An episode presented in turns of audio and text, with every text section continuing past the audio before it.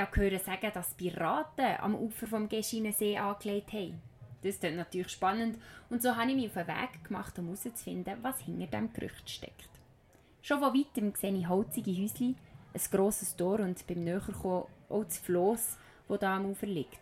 Und tatsächlich, da hat es Piraten. Am Gelächter und der fröhlichen Stimmung der Kind merke ich aber schnell an, dass es wahrscheinlich gute Piraten müssen sein Eine Matrosin hat mir erklären, wer da der Gommersee unsicher macht.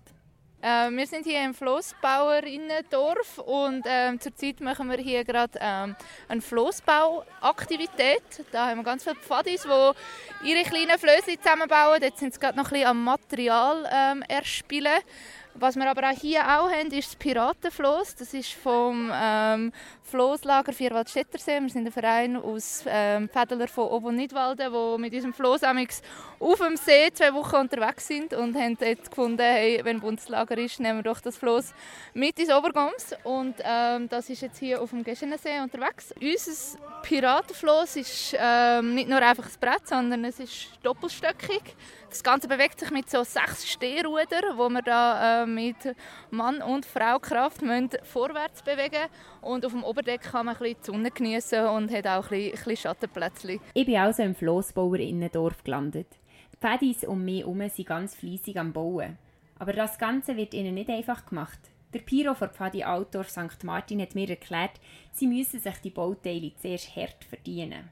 Wir haben da so ein Spiel, wo man äh, so Geld verdienen und damit kann man das Floss zusammenbauen mit diesen alten Lastwagenreifen, ähm, Seile und äh, Schalttafeln. Aber auch wenn das alles ein, Krampf ist, geben alle Vollgas. Der Kobold, der zuständig ist für das Flossbauerinnendorf, wie auch für alle anderen Wasseraktivitäten hier im Bula, hat mir dann erklären warum die so motiviert sind.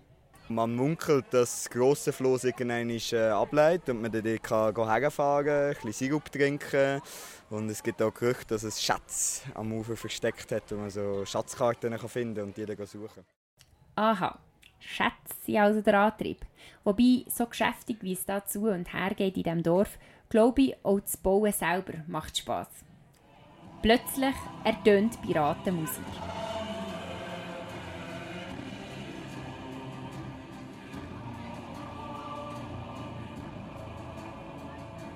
Langsam sticht das grosse Floss in See. Ein paar Momente lang schauen die Kinder gespannt zu, bevor sie sich wieder ihren Floss widmen.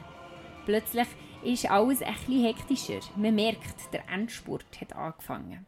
Was müsst ihr noch machen, dass ihr bereit seid? Fertig anknüppeln. Fertig anknüppeln? Also Aber habt ihr alles Material schon? Ja, eigentlich so viel.